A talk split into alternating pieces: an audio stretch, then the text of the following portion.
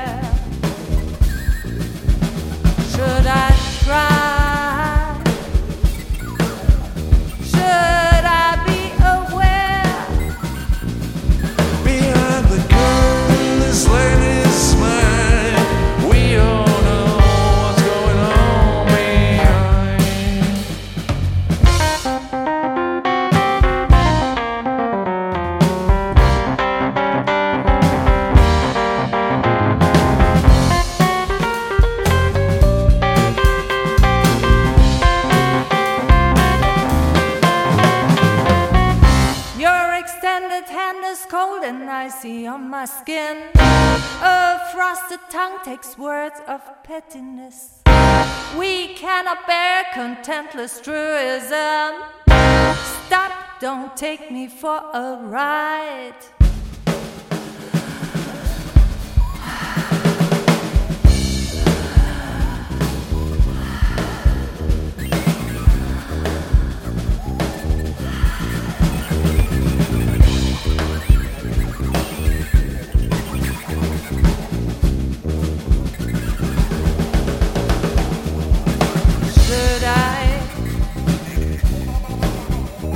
Should I dare? Should I try? Should I be aware?